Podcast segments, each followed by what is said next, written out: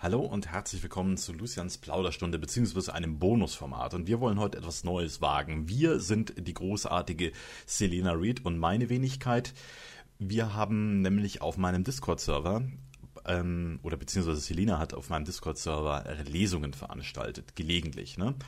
Und dadurch, dass ich jetzt nicht mehr so viel Twitch streame, ist auf meinem Discord-Server jetzt nicht mehr so viel los. Was heißt nicht mehr so viel Twitch streame? Ich streame gar nicht mehr. Es ist jedenfalls nicht mehr so viel los. Und ich fand es auch immer schade, weil wir dort sehr viele Geschichten hatten von großartigen Autorinnen und Autorinnen, die da vorgelesen haben aus ihren Stories und die aber leider nicht für die Nachwelt erhalten geblieben sind. Und deswegen haben wir uns etwas Neues überlegt und wir haben gedacht, wir machen einen Anthologie-Podcast. Also einen Podcast, in dem Autoren und Autorinnen ihre Geschichten vorlesen können oder bei den Lesungen auf meinem Discord-Server war es auch immer so, dass die Selena vorgeschlagen hat oder angeboten hat, ihre Stimme auszuleihen. Also praktisch zu sagen, wenn die Autor oder die Autorin äh, nicht gelesen haben möchte oder beziehungsweise nicht vorlesen kann oder will, dann wird sie dafür in die Bresche springen und eben das Stück vorlesen, also diesen Schnipsel aus der Geschichte. Wir haben uns dann darauf geeinigt, hier ein paar Parameter festzulegen. Also grundsätzlich ist es so, dass wir natürlich hier in diesem Anthologie-Podcast, wer den auch immer hört, und wer da gerne dran teilnehmen möchte, das ist relativ einfach. Einfach mir eine E-Mail schicken. Am besten mit einer Tondatei oder so, vielleicht auch kurz vorstellen, wer man ist und äh, aus was für einem Stück man liest und so weiter. Wir haben natürlich, äh, Selena und ich, äh, die äh, üblichen Parameter festgelegt. Ne? Also keine, wir wollen hier keine rechtswidrigen Inhalte haben, keine rechtsextremen Inhalte und lauter so Geschichten, gewaltverherrlichten, sexistisch und sonst irgendwas. Also wir behalten uns natürlich bei jedem Text vor, den eben auch nicht zu veröffentlichen oder auch nicht vorlesen zu lassen oder vorzulesen. Also das sind so die ganz krassen Parameter. Aber ansonsten wollen wir natürlich jedem Autor, jeder Autorin, äh, jedem Menschen da draußen hier eine Bühne bieten, seinen Text hier vorzulesen und dass er eben auch für die Nachwelt erhalten bleibt. Ist insofern, dass er halt nicht wie äh, bei einer regulären Lesung im luftleeren Raum verschwindet, sondern so, dass man den halt immer wieder nachlesen oder beziehungsweise nachhören kann. Ne? Und so, ich habe mir gedacht, das ist, äh, oder wir haben uns gedacht, das sei eine ganz, ganz großartige Idee. Wir mussten uns ein bisschen ein paar Beschränkungen überlegen und zwar sollten halt die Textstellen, egal aus woher sie stammen und so weiter, sollten halt nicht mehr als 2000 Worte beinhalten. Und dann würde ich jetzt sagen, wir legen einfach schon mit dem ersten Text los. Ich bin sozusagen hier so ein bisschen der Radiomoderator sozusagen. Und der erste Text ist gleich von Selena. Wir haben nämlich für die äh, Pilotfolge sozusagen halt nur engere Kontakte gefragt und natürlich äh, keiner steht uns näher als wir uns selbst und deswegen liest sie eine ihrer Kurzgeschichten vor, die interessanterweise so etwa 2000 Worte hat. Selina an sich steht kurz vor ihrer allerersten Veröffentlichung und ich bin sehr gespannt, was da auf uns zukommt und jetzt folgt die Kurzgeschichte von ihr, die letzte Feder. Die letzte Feder. Die Flammen schlugen in die Höhe, Katara spürte die Hitze mehrere Meter weit weg, hinter der Absperrung. Nur am Rande nahm sie den Kampf der Feuerwehr gegen die Flammen wahr. Einige Männer stürmten in Schutzkleidung in das Gebäude, andere brachten Schläuche in Position. Sie klammerte sich an ihren Mann und starrte auf die orangenen Flammen, die das Hochhaus fest im Griff hatten. Die Flammen, die sich durch das Gebäude fraßen. Rauch und Hitze stiegen von ihnen auf, markierten diese Stelle für all diejenigen, deren Angehörige in dieser Hölle festsaßen. Eines der Fenster im achten Stock. Da war ihr Arbeitsplatz. Dort hatte ihre Tochter gearbeitet, als das Feuer ausbrach. Bisher hatte sie das Gebäude nicht verlassen. Katara setzte all ihre Hoffnung darauf, dass die Feuerwehrmänner sie retten konnten. Vermissen Sie auch jemanden? Sie schreckte auf und drehte sich zu dem jungen Mädchen um, das nun neben ihr stand. Die vielleicht Zwölfjährige starrte auf das Gebäude. Das Kind hatte schulterlanges, beinahe schwarzes Haar.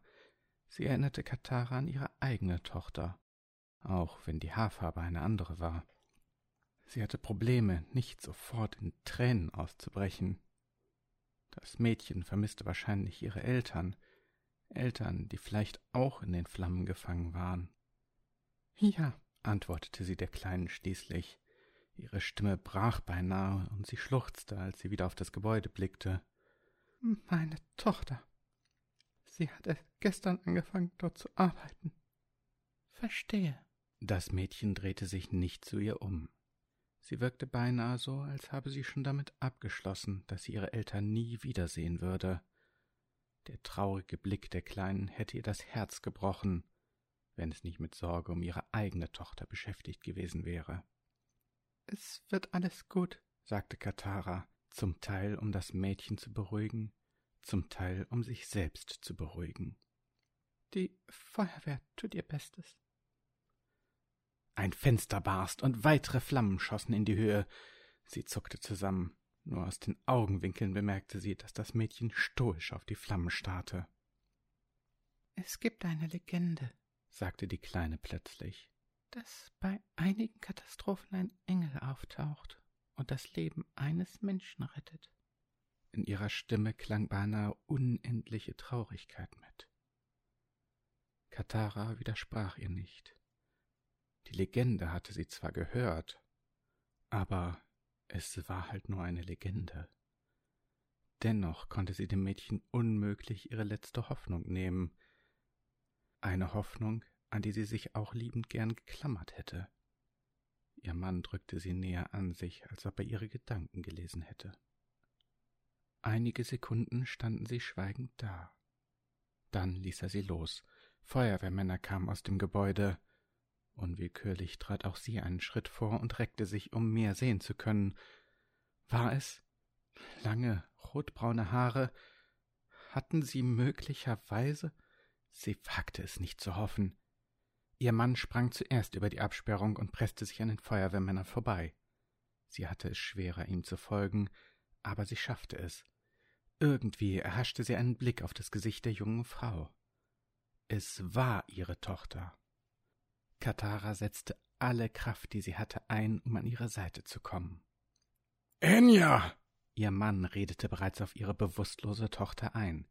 Sie nahm die Hand der Geretteten und strich eine Strähne aus dem rußgeschwärzten Gesicht. Sie fühlte sich so kalt an, obwohl sie gerade noch in einer Hölle gewesen war. Ein Notarzt kniete sich auf die andere Seite und scheuchte ihren Mann und sie einige Schritte zurück. Er prüfte ihren Puls. Lange, stille Sekunden vergingen, die sich wie eine Ewigkeit anfühlten. Dann handelte er schnell, streckte ihren Kopf zurück, beatmete sie und begann mit einer Herzmassage. Kataras Herz setzte mehrere Schläge lang aus, als sie verstand, was das zu bedeuten hatte. Das konnte doch einfach nicht wahr sein. Zuerst hatte sie gebangt, dass sie Enya nicht finden würden. Dann waren sie mit ihr aufgetaucht, und jetzt lag sie wie tot auf dem Boden. Dabei konnte ihre Tochter noch nicht sterben. Sie war viel zu jung. Sie konnte nicht sterben. Kinder sollten nie vor den Eltern sterben. Insbesondere nicht jetzt. Sie hatte einen Freund, ein Enkelkind war auf dem Weg, und sie hatte eine Festanstellung gefunden. Warum wurde gerade sie viel zu früh aus ihrem Leben gerissen? Bitte Komm zurück, sagte sie und blickte gen Himmel. Sie wird es nicht schaffen. Die Stimme des Mädchens schnitt durch ihr Stoßgebet. Katara unterdrückte den Impuls, die Kleine anzuschreien. Zitternd drehte sie sich zu dem Kind um. Das Mädchen starrte auf ihre Tochter, auf Enya. Warum mischte sie sich hier ein? Sie wollte ihr gerade unmissverständlich ans Herz legen, dass sie sich um ihre eigenen Probleme kümmern sollte. Da stockte sie. Etwas war merkwürdig. Urplötzlich war es leise um sie herum. Asche schwebte wie in Zeitlupe durch die Luft. Ihr Mann war wie eingefroren, und auch der Notarzt schien sich nicht mehr zu bewegen, als wäre er während der Herzdruckmassage versteinert.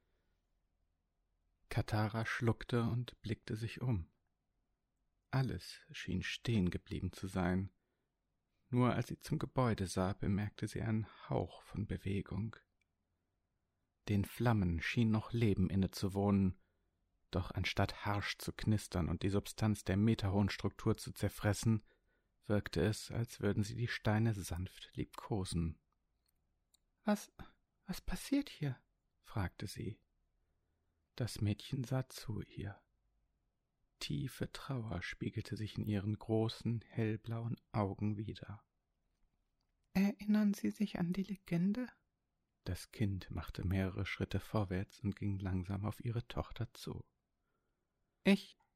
Katara schluckte und blickte auf ihre Tochter.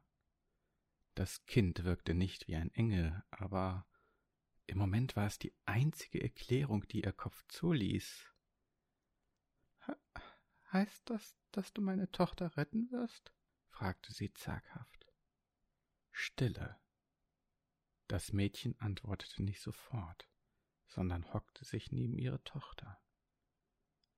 Die kleine Hand des Kindes strich über das bleiche Gesicht der bewusstlosen Frau. Was würden Sie tun, um sie zu retten? fragte sie schließlich mit einer Stimme, die selbst zu brechen drohte. Katara starrte einen Moment lang auf das Mädchen. Sie verstand die Frage nicht. Sollte ein Engel nicht einfach so helfen? Ohne Bedingungen? Ihr Blick fiel wieder auf ihre Tochter. In diesem Moment wirkte Enya so bleich, so zerbrechlich, so. Sie würde alles tun, um sie zu retten. Alles, sagte sie laut.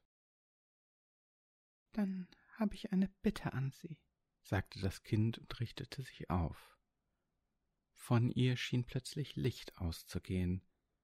Das Mädchen war in Jeans, T-Shirt und einfachen Schuhen gekleidet, die Haare trug sie offen, und sie schienen in einem unsichtbaren, sanften Wind zu schweben. Sie wirkte halb menschlich, halb wie eine Gestalt aus Licht. Flügel erschienen hinter dem Kind, strahlend weiße. Sie starrte auf die Flügel des kleinen Engels oder auf das, was die Flügel eines Engels hätten sein sollen. Zwar hatte sie sie voll ausgestreckt, aber sie waren kahl. Nur eine einzige, letzte Feder ragte aus ihrem rechten Flügel, und Katara hatte den Eindruck, dass das Licht, das von ihr ausging, um einiges schwächer war, als es hätte sein sollen. Liebe, sagte das Kind, ohne ihre Erscheinung zu kommentieren. Katara scholz sich für den Gedanken, warum erwartete sie, dass ein Engel vor ihr Rechenschaft ablegte?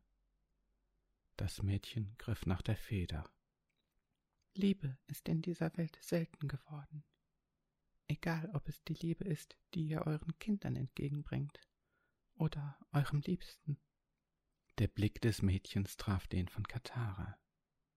Vor allem aber die Nächstenliebe ist ein Gut, das so selten ist wie diese Feder. Der Engel schloss die Augen und zupfte die Feder aus dem Flügel. Das Kind zuckte zusammen. Katara zuckte ebenfalls.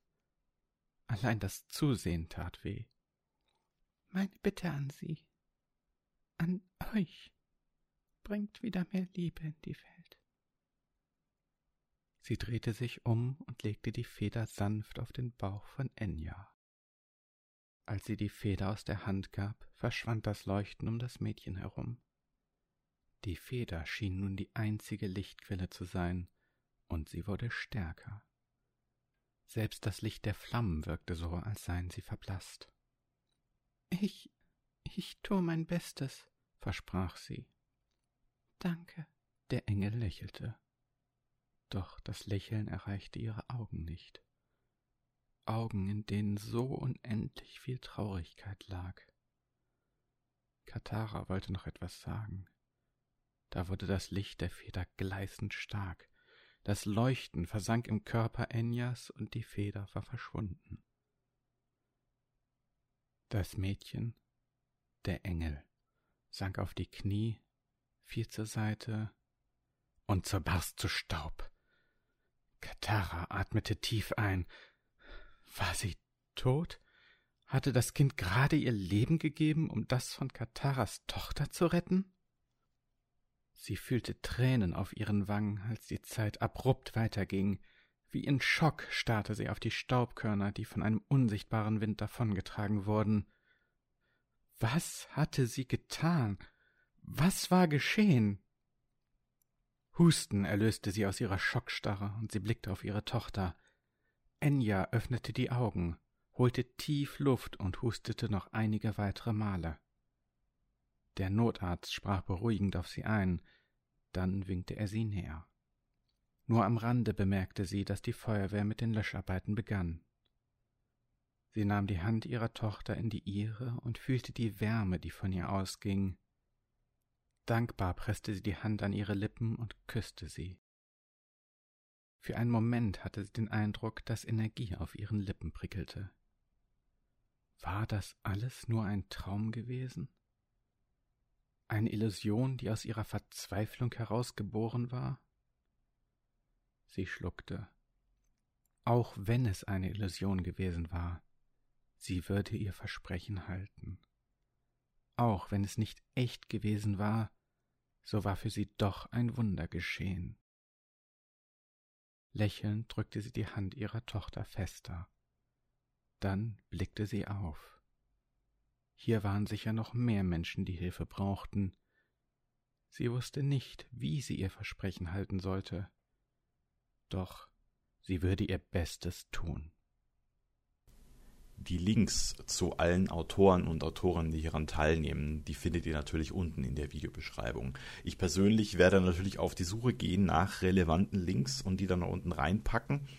Wenn ihr allerdings hieran teilnehmen wollt und ihr habt äh, relevante Links, dann wäre es gut, wenn ihr mir die schicken könntet, damit ich die nicht vergesse. Man kann die natürlich auch nachbearbeiten, diese Podcasts, und äh, die Links dann noch äh, reinsetzen oder auch aktualisieren. Das wäre natürlich auch möglich.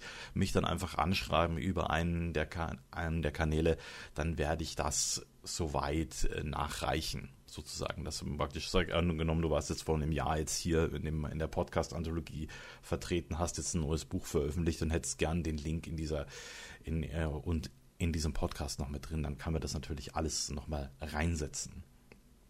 Die nächste Geschichte, die folgt, ist von der großartigen Caroline Gmirk, die ja auch ihr zweites Buch jetzt mittlerweile veröffentlicht hat im Amrun Verlag und das Buch heißt Kaputter Nebel. Wobei diese Geschichte jetzt nichts mit ihrer aktuellen Veröffentlichung zu tun hat, sondern es äh, behandelt eher ein, eines ihrer Kernthemen. Und zwar widmet sich äh, Caro wie keine andere Autorin, die ich persönlich kenne, dem Thema Zombies. Und darum geht es eben auch in dieser Geschichte.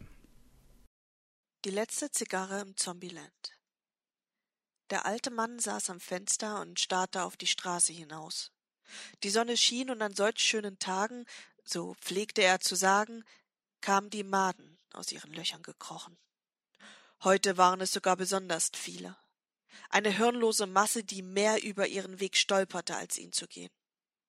Es war kurz vor fünf und er versuchte mit Scotch und einer guten Zigarre zu verdrängen, dass er niemals so ein alter, verbitterter Mann werden wollte, der den ganzen Tag am Fenster saß und auf die Straße hinausstarrte. So ein Mann, der mit erhobener Faust die Kinder von seinem Rasen vertrieb und den Kopf über die kopflose Jugend stellte. Aber es gab ja eh keine Kinder mehr, die auf Rasen spielten, sondern nur noch minder Erwachsene, die mit leeren Blicken ihre Respektlosigkeit gegenüber den Älteren zur Schau stellten. Er beobachtete sie tagtäglich, wie sie wie Zombies durch die Welt schwankten, blind und taub, weil ihnen Augen und Ohren irgendwo zwischen hinhören und wegschauen, zwischen Trash-TV und Bild dir deine Meinung verfault sind. Für sie hatte die Zeit keinen Bestand mehr. Sie lebten dahin von Morgen zu Abend zu Morgen zu Irgendwas wird schon im Fernseher laufen, und wenn nicht, dann werfen wir halt ne DVD rein. Selber denken war wegen dem längst verdünnten Hirneinheitsbrei in ihren durchlöcherten Schädeln kaum mehr möglich. Aus ihren Mündern fielen die Zungen und der Gestank des geschluckten Dünnschisses, der ihnen jeden Tag aufgetischt wurde. Der Alte spuckte aus, und der Rotz landete auf dem oldschool roten Teppich. Dann schluckte er die restliche Wut und spülte sie mit dem letzten Tropfen Scotch die Kehle hinab.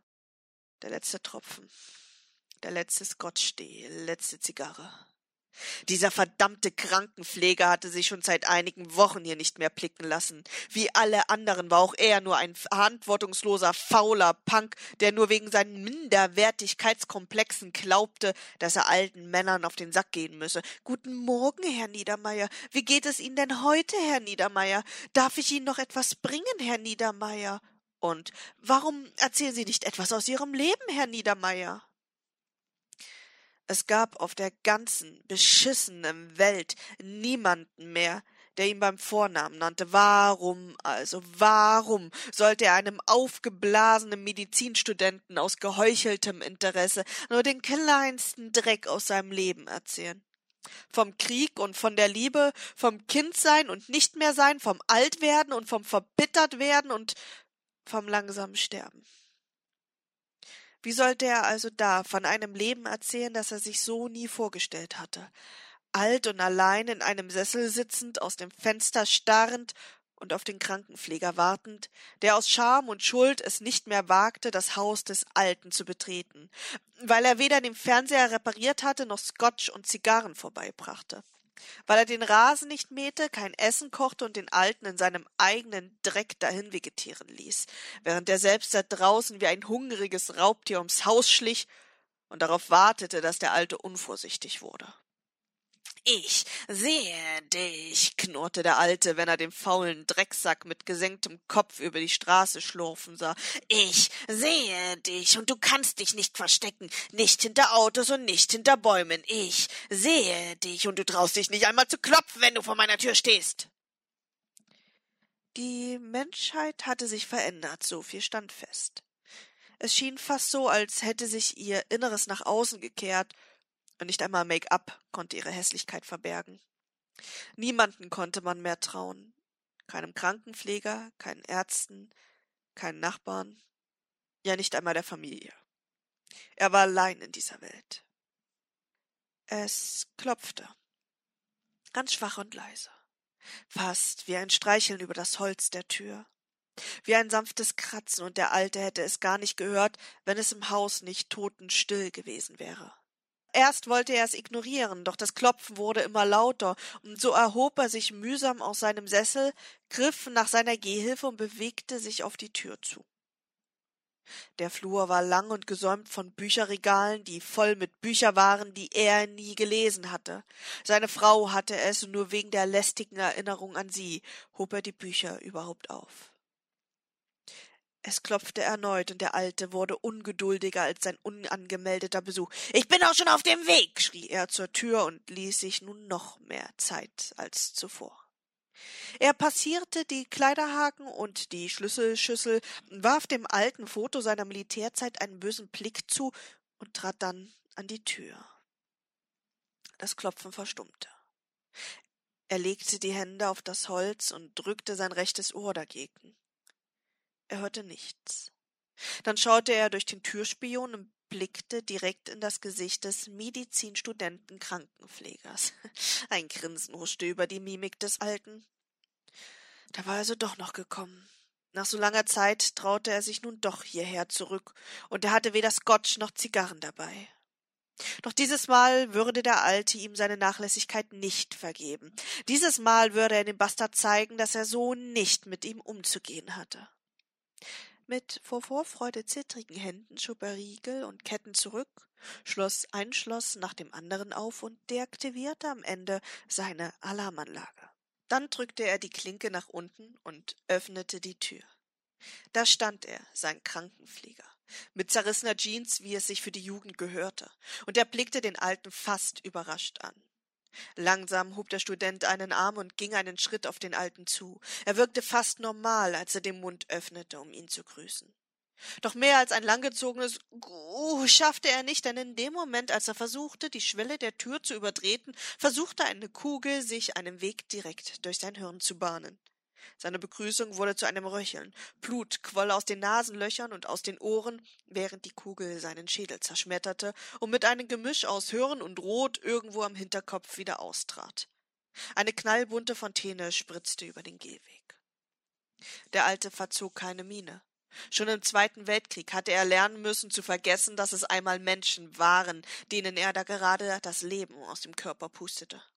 Diese Regenbogen-Blutfontäne half dabei ein wenig das Taumeln und Fallen des nun endlich Leblosen jedoch nicht. Langsam schloss er die Tür und verriegelte sie wieder. Erst jetzt schoss das Adrenalin durch seine Adern. Die Makarov in seinen Händen zitterte und fiel zu Boden. Bei Gott, er hatte sich geschworen, so etwas nie wieder zu tun. Doch nun war es zu spät, etwas zu bereuen. Es gab kein Zurück mehr, denn er hörte sie schon kommen, angelockt von diesem einen Schuss. Schaulustige, Journalisten, Polizisten, alles nur Statisten in diesem schlechten Horrorfilm. Ihm blieb keine Zeit. Er musste schnell handeln und sein Gewehr stand schon schussbereit, an den Sessel gelehnt. Diese drei Schritte würden seine alten Beine ihn wohl noch tragen können, vorbei an den Büchern und den Erinnerungen. Der erste Schuss, den er vom Sessel aus abgab, traf ein Mädchen mit grün gefärbten Haaren mitten durch das Brillenglas. Es sah aus, als würde sie Blut weinen, bevor sie umkippte, als würde sie um ihr Leben trauern. Der zweite Schuss ließ den Kopf eines jungen Anzugwichtigmannes zerplatzen wie eine Wassermelone. Er kippte zur Seite und wurde zu einer Barrikade für die anderen, die in seinem Körper Säften ausrutschten. Panik brach aus, soweit dies überhaupt möglich war. Die Menschen drängten in alle Richtungen. Sie versuchten sich hinter ihren Nächsten zu verstecken oder sich gar robbend in Sicherheit zu bringen. Der Alte zitterte. Die Aufregung und das Adrenalin war nicht gut für sein altes Herz. Das Zielen fiel ihm immer schwerer, und schon bald hörte er das Klopfen gegen Türen und Fenster. Sie waren schon zu nah.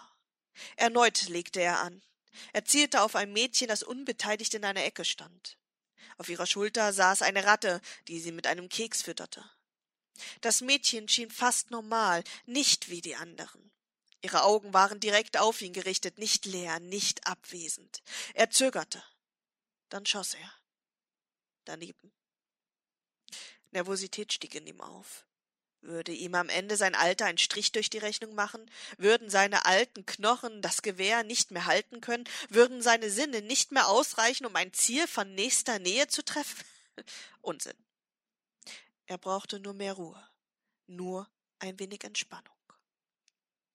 Das Klopfen an den Türen wurde lauter und durchdringender. Irgendwas schepperte im Vorgarten und das Holz des Türrahmens knarrte verdächtig. Der Scotch war alle die Zigarren nicht. Eine hatte er schließlich noch aufgehoben, genau für diesen Augenblick, seine letzte, die letzte Zigarre. Er schob sie in den Mundwinkel, nahm sich ein Zündhölzchen und zündete sie sich an. Ein Hochgenuss für alle Sinne, beruhigend. Der Rauch schmeichelte seinem Gaumen, der Geruch von feinstem Tabak ließ ihn in ferne Welten abtauchen und das leise Knistern der Glut alles um ihn herum vergessen. Es war, als würde neues Leben durch seine Adern gepumpt. Die nächsten Schüsse trafen wieder ein Polizist, ein Säufer, eine Frau mit halbem Kind, ein Junge, eine Oma, ein Typ mit Superman-Shirt, das sich superrot färbte. Sein Selbstbewusstsein stieg, aber auch das Klopfen nahm ohrenbetäubende Ausmaße an. Einen kurzen Augenblick hielt er inne, schloss die Augen und dachte an alles, was er einmal geliebt hatte. Seine Frau, seine Kinder, sein Land, dann drehte er sein Hörgerät ab und absolute Stille hüllte ihn ein. Dann stand er auf, lud das Gewehr nach und richtete es wieder auf die Masse.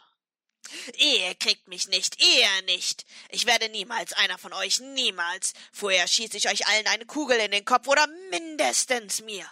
Ich lasse nicht zu, dass diese elende Gesellschaft mich verschlingt. Vorher werdet ihr alle verrecken und nochmal. Er hörte seine eigenen Worte nicht, während er sie schrie. Ziellos schoss er in die heranstürmende Menge. Irgendwo ging Holz zu Bruch, aber das hörte er auch nicht und während er seinen letzten Zug von seiner letzten Zigarre zog, zerschmetterte die letzte Kugel den letzten Schädel.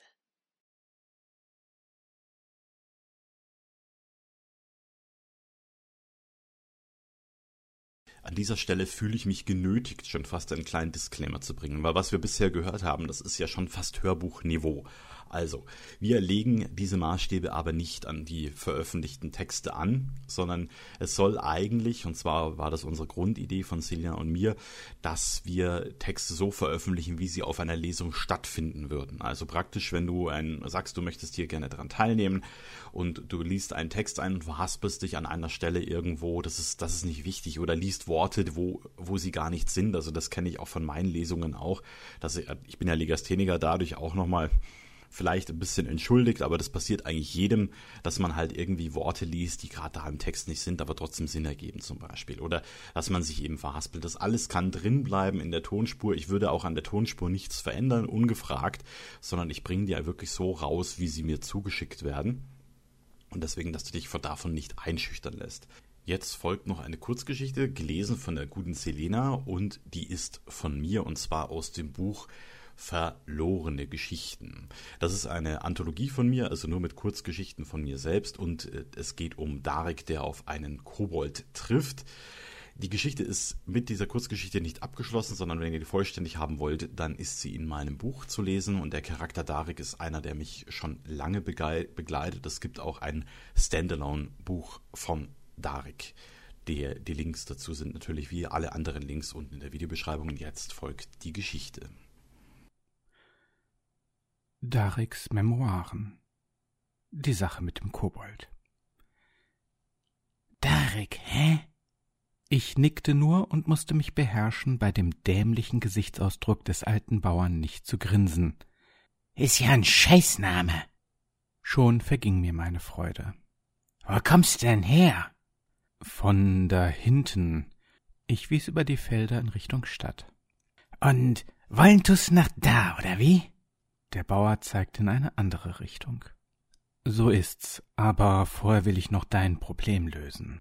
In der Stadt erzählt man sich, ein Kobold treibt auf deinem Hof sein Unwesen. Ach, deshalb bist du da? Der Mann musterte mich abschätzig.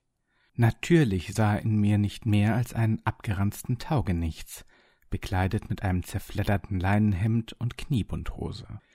Mein strohiges Haar bekam ich damals wie heute nicht in den Griff, und dass ich keine Schuhe trug, machte mich auch nicht vertrauenswürdiger. Jemand, der sich darauf verstand, Kobolde vom Hof zu schmeißen, sollte sich Schuhe leisten können. Das stumpfe Schwert an meinem Gürtel hatte schon bessere Tage gesehen, und das Messer wirkte in seiner Scheide zumindest absolut unscheinbar. Tatsächlich war es sogar mein Trumpf. Immer wenn es darum ging, etwas Übernatürliches zu bekämpfen, konnte ich mich gerade auf diese Klinge verlassen. Woher sie stammte, tut für diese Geschichte aber nichts zur Sache. Na, was hab ich zu verlieren? brummte der Bauer.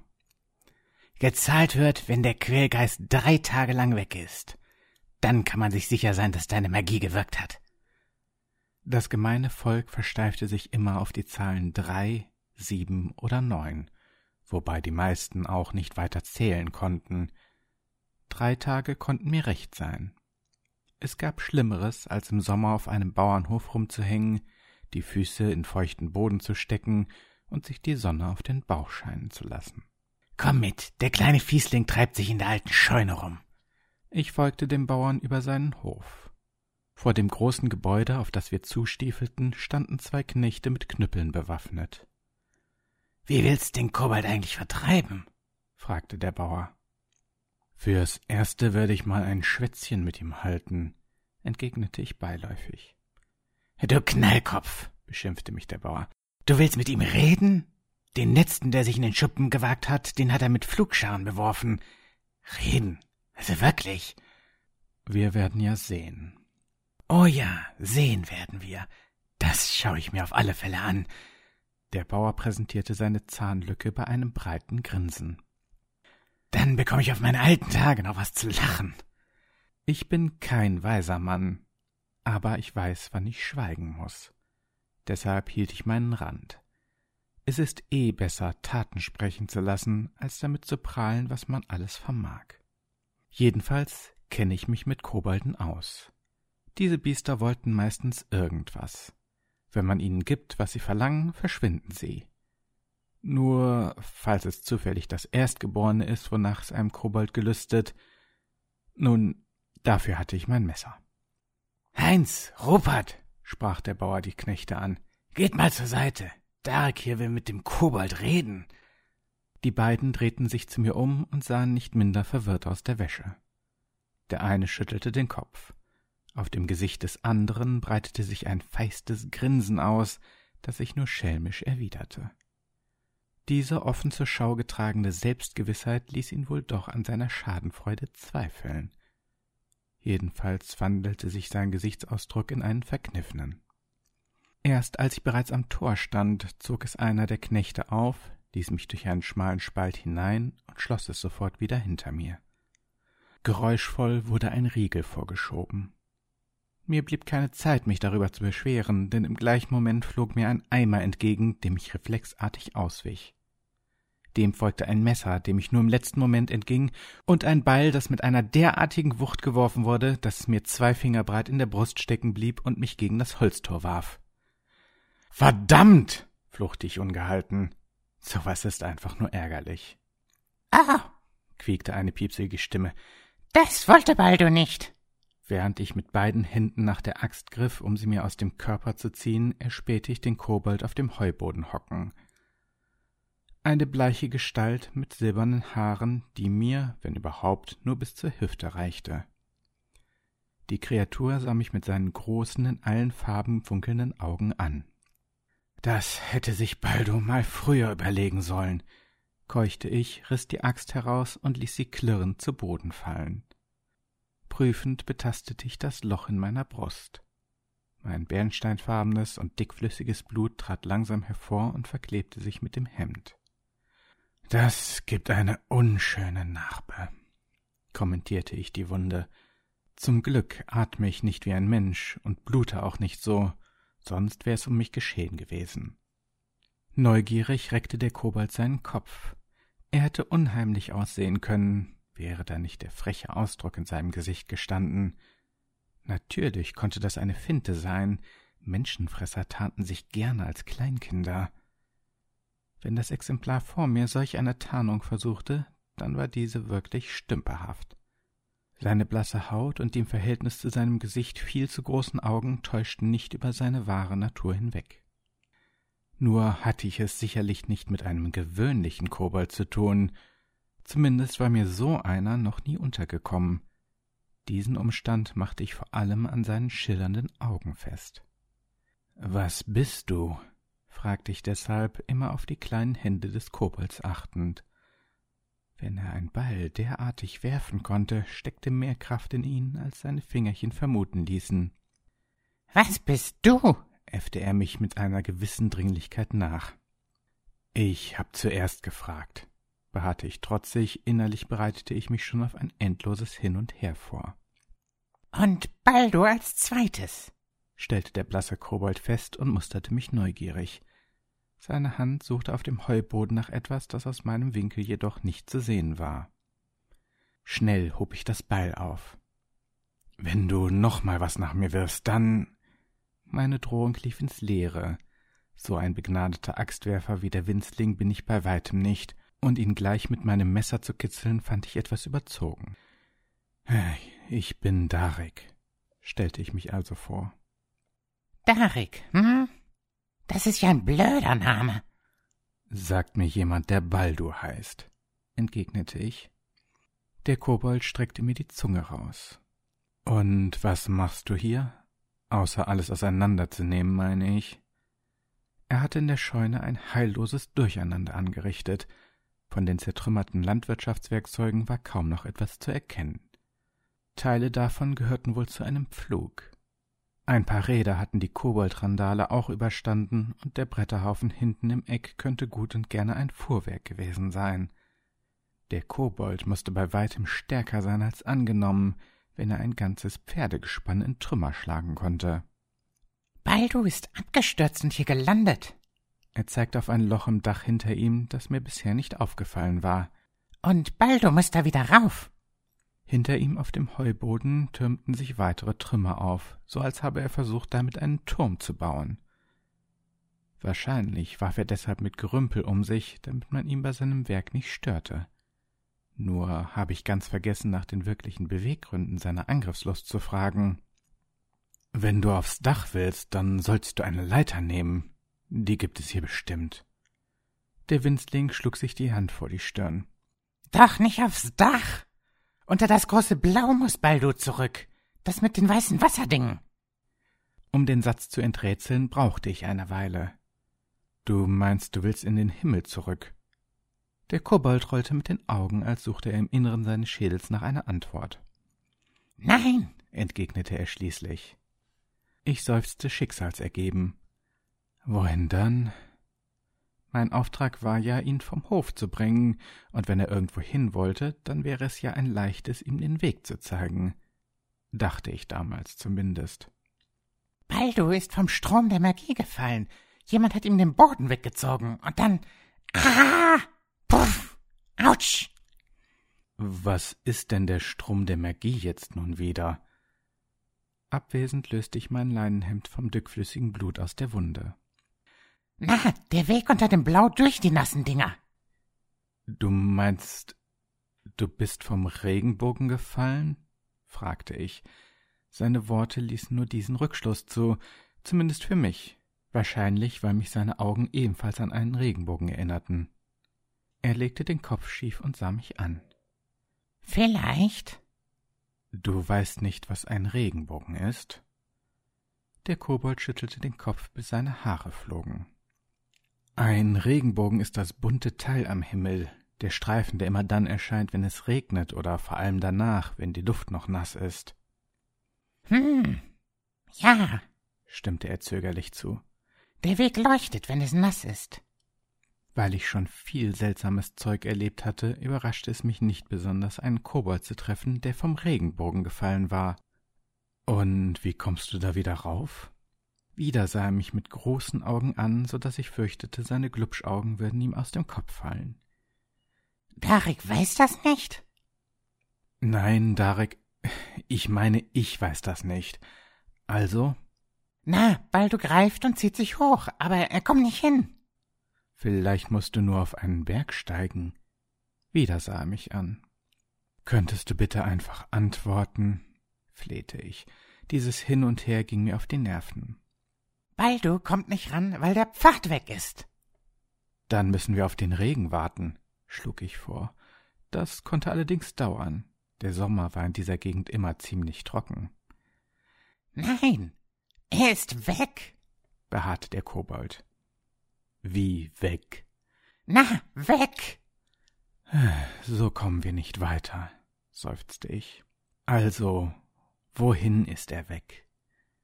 Na, Weit weg. Kannst du mir zeigen, wohin? Dahin. Der Kobold wies in Richtung des Karatun-Gebirges. Deshalb steigt Baldo dahin. Langsam wurde mir klar, was dieser kleine Kerl beabsichtigte. Er wollte mit den Trümmern eine Brücke zu diesem ominösen Pfad der Magie bauen. Weil er aus einer anderen Sphäre stammte, war er mit unserer Welt nicht sonderlich vertraut und wusste deshalb nicht, wie man Entfernungen am besten überbrückte. So kommst du da nicht hin. Du musst laufen, erklärte ich. Ach. Ja? Ja, komm da runter. Ich zeig's dir. Baldu blähte die Lippen auf und ließ geräuschvoll die Luft heraus. Also gut. Baldo vertraut dir mal. Männer mit komischen Namen können ja nicht lügen. Sonst würden sie sich einen anderen Namen ausdenken. Die Logik war bestechend, obwohl ich meinen Namen nicht übel finde. Ungewöhnlich vielleicht, aber eben auch nicht schlecht. Mit einem gewaltigen Sprung, der bei dem kleinen Kerl noch beeindruckender anmutete, kam er zu mir herunter, fasste mich bei der Hand und sah mich auf seine unvergleichliche Weise auffordernd an. Einen Moment wollte ich mich aus dem Griff des Kobolds lösen, doch er klammerte sich derart fest, dass ich ihn hätte herumwirbeln können, und selbst dann würde er vermutlich immer noch an meinem Arm hängen. So musste ich mir zumindest keine Sorgen machen, dass mir der kleine Kerl abhaute. Mit der Faust hämmerte ich an das Tor. Ich persönlich finde es immer ganz, ganz komisch, äh, seine eigenen Geschichten vorgelesen zu hören, aber es gefällt mir ganz gut, was ich da höre. Das ist auch schön. Darik ist auch ein Charakter, mit dem ich noch äh, viel vorhabe denn ich habe mir überlegt, wie kann ich meine ganzen Welten verbinden und da ist äh, der Charakter Darik tatsächlich die beste Option. Gut, jetzt folgt zum guten Schluss, last but not least, ein, eine Geschichte von der guten Nina Louis van Bühn. Ich hoffe, ich habe den Namen komplett richtig ausgesprochen, und zwar das Buch der Gefälligkeiten. Nina Louise van Bühn liest aus Die Farbenmeisterin. 5. Das Buch der Gefälligkeiten. Jondrel war ein Sandkind. Eine jener unsichtbaren Gestalten, die durch die heimtückischen Winde des Lebens auf der Straße landeten. Klein, schutzlos und sich selbst überlassen. Der Orden der Götterdiener unterhielt ein Haus, in dem sie Unterschlupf fanden, eine Schüssel voller Brei und ab und zu ein abgedicktes Hemd oder eine Hose, die schon so fadenscheinig war, dass nicht einmal mehr ein Hafenarbeiter sie tragen würde. In der reichen Stadt Neime hielt man sie zwar am Leben, aber niemand bemühte sich, diesen Kindern eine Zukunft zu geben. Stattdessen ließ man sie in dem Glauben, ewige Bittsteller zu sein, stets abhängig von der Gunst anderer.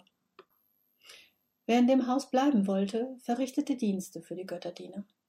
Die jüngeren Kinder mussten den Tempel fegen, Botengänge erledigen, die Gewänder waschen. Nichts, was man einem Dienstboten nicht auch aufgetragen hätte. Aber im Gegensatz zu einem Diener erhielten die Sandkinder keinen Lohn. Außerdem versprechen, dass die Götter ihnen wohlwollend dabei zusahen, wie sie im Winter im kalten Wasser standen und die weißen Gewänder von den Flecken des letzten Festes befreiten. Zwar war Sklaverei innerhalb der Grenzen Antamaks verboten und passte nicht in das Weltbild, das die Händler und Handwerker in sich trugen. Aber es verging kein Tag, an dem nicht ein Meister dem Orden einen kleinen Obolus zukommen ließ, wenn er ein paar billige Handlanger brauchte. Es galt sogar als fromm, das Haus der Götterdiener dabei zu unterstützen, die Sandkinder zu versorgen. Erreichten sie das vierzehnte Jahr, wurden die Dienste, die man ihnen auftrug, schwerer. Nun waren sie häufig am Hafen zu finden. Die Jungen halfen, die Schiffe zu löschen, die Mädchen schenkten in den Kneipen aus, und wenn sie nicht schnell genug wegliefen, landeten sie in einem der zahlreichen Bordelle.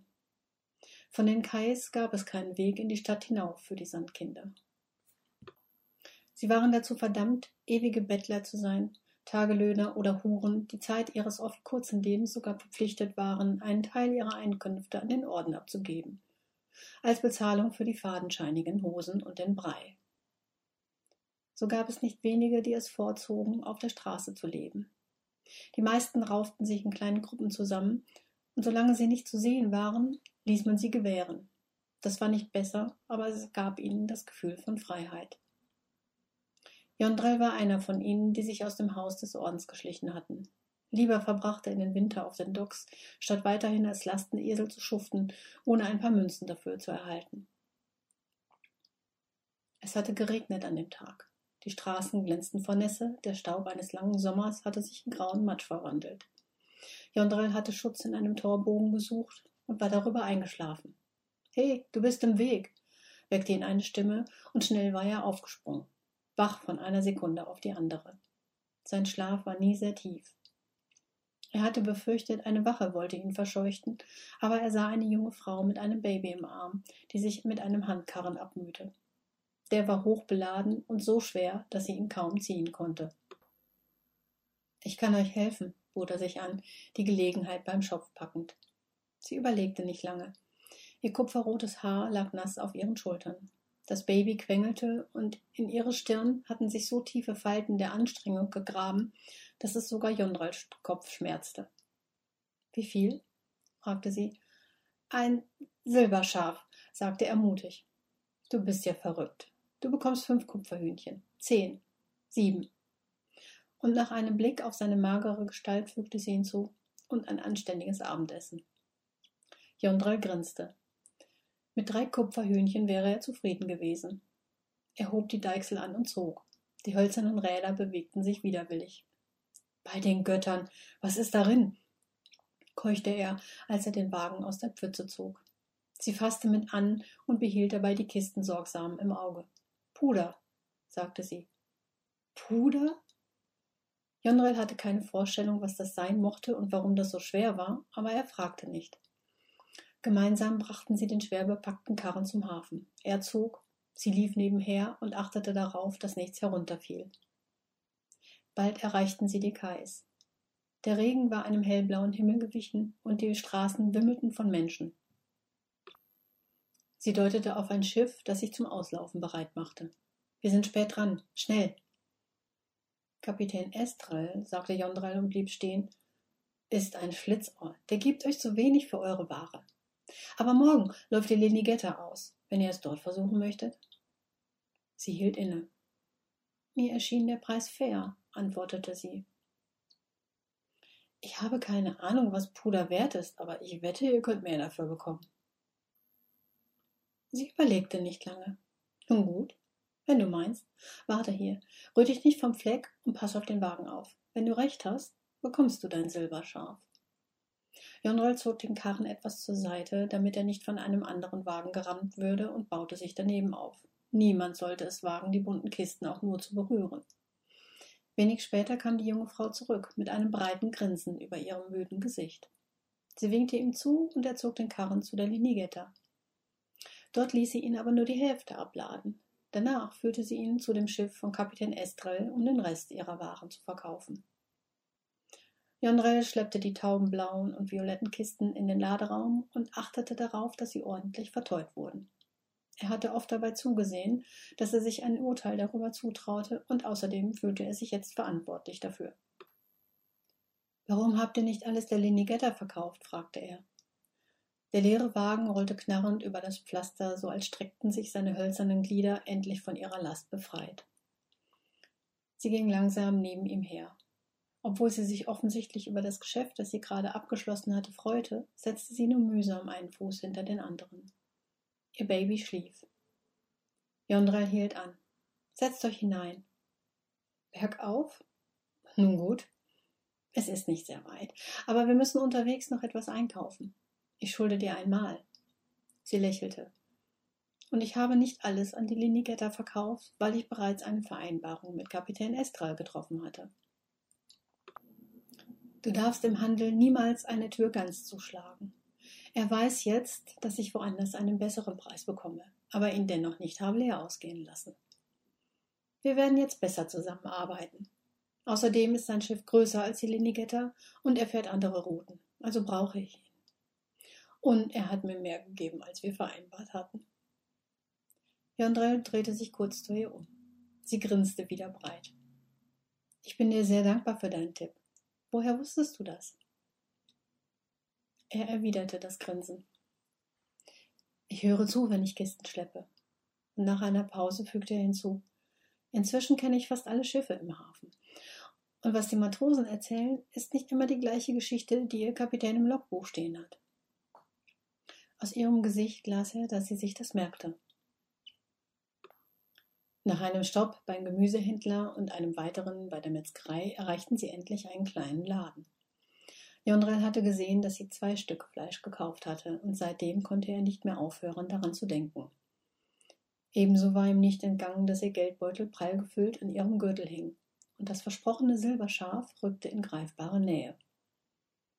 Noch war er nicht sicher, dass sie ihr Wort halten würde. Mehr als einmal hatte er auf den vereinbarten Lohn vergebens gewartet.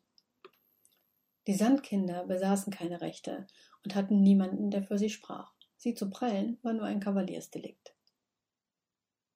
Sie entriegelte die Tür neben dem Haus, die gerade so breit war, dass der Karren hindurchpasste, und wies Jondral an, ihn im Hof zu parken. Er beeilte sich, doch als er wieder vor der Tür des Ladens stand, fand er sie verschlossen. Durch das Fenster sah er Licht im hinteren Teil des Hauses. Das Gefühl von ohnmächtiger Wut und Enttäuschung ließ ihm heiß werden. Es begann in seinem Kopf, lief wie ein zäher Lavastrom über, über sein Herz bis hinein in die Zehenspitzen, die sich nackt in die aufgeweichte Erde gruben. Jondrel überlegte einen Augenblick, ob er klopfen sollte, ließ aber seine bereits erhobene Hand wieder sinken. Sie ballte sich nicht einmal mehr zu einer Faust. So sehr war ihm diese Situation vertraut.